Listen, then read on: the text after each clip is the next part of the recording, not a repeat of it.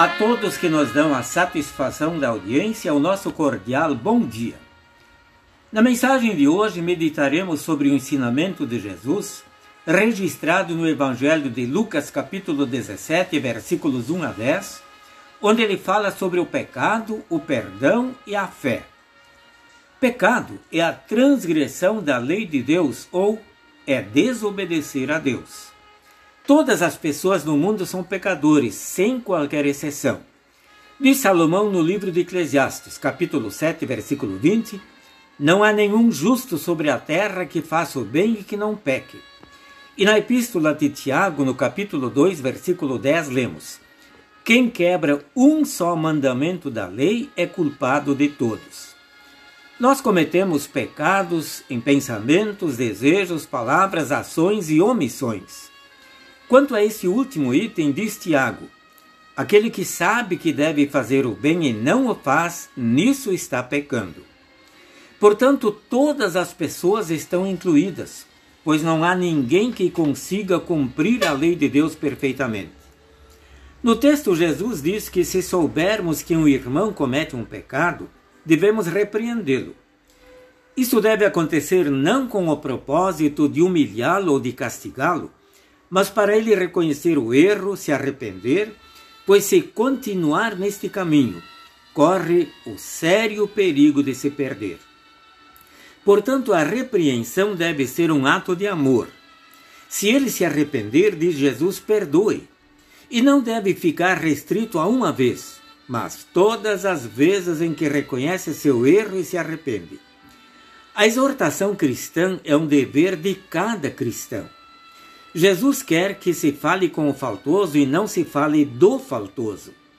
Mas é muito mais fácil falar dele para outros e de criticá-lo do que falar com ele.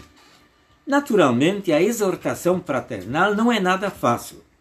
Pode haver o perigo de ele revidar, talvez responder que nos preocupamos com a nossa vida e que não temos nada a ver com a vida dele.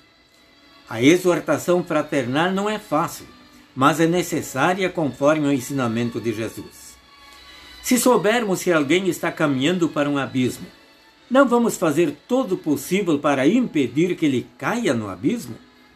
Não deveria ser assim o nosso procedimento ao verificarmos que alguém está enveredando por um caminho errado e corre o risco de se perder? Talvez mais fácil seja permanecermos indiferentes, deixar que as coisas aconteçam mas será correto isso? O grande escritor irlandês Bernard Shaw, ganhador do Prêmio Nobel em 1925, é o autor da seguinte frase realista: O maior pecado para com o próximo não é odiá-lo, mas ser-lhe indiferente. Esta é a essência da desumanidade. Em outras palavras, poderíamos dizer: saber do erro de um irmão e deixar que ele continue no erro permanecer indiferente é tornar-se culpado junto com ele se ele vier a perder-se. Prezados amigos, para admoestar o irmão e para perdoar-lhe é preciso ter fé.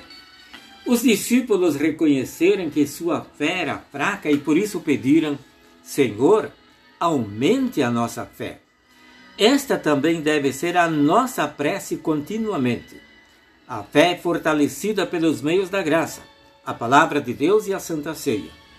E se permanecermos firmes na fé até o fim, podemos ter a certeza de alcançar a vida eterna no céu, na companhia do Senhor, dos santos anjos e de todos aqueles que aqui no mundo creram em Cristo como seu Salvador e lhe permaneceram fiéis até a morte. Deus o conceda a todos nós. Amém.